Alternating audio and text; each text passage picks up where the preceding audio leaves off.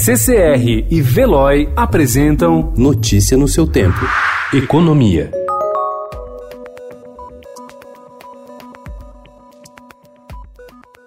O ministro da Economia Paulo Guedes voltou a defender um novo imposto sobre transações eletrônicas ou sobre produtos do pecado para reduzir a tributação que as empresas pagam sobre os salários dos empregados. Embora o presidente Jair Bolsonaro tenha dito em entrevista ao Estadão que a reforma tributária é prioridade, Guedes insistiu na estratégia que já foi rejeitada tanto pelo presidente como pelo Congresso em conversas com os senadores nesta semana, segundo relatos obtidos pelo Estadão.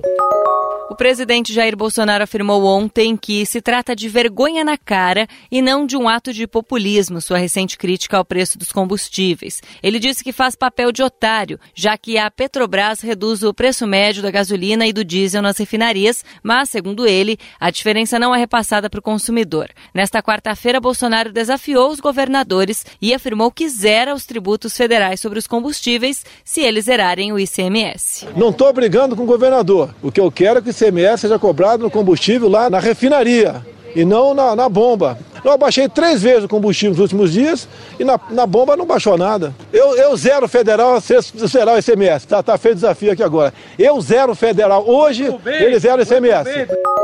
O Supremo Tribunal Federal decidiu ontem que cidadãos aposentados que voltam ao mercado de trabalho não podem recalcular o valor do benefício por meio da reaposentação. A decisão foi comemorada por técnicos do governo que estimam que a decisão pode levar a uma economia de bilhões de reais. A reaposentação é a renúncia a uma aposentadoria anterior em troca de um novo benefício mais vantajoso. Neste caso, o aposentado descartaria o tempo de contribuição usado anteriormente e faria um cálculo apenas pelo novo período.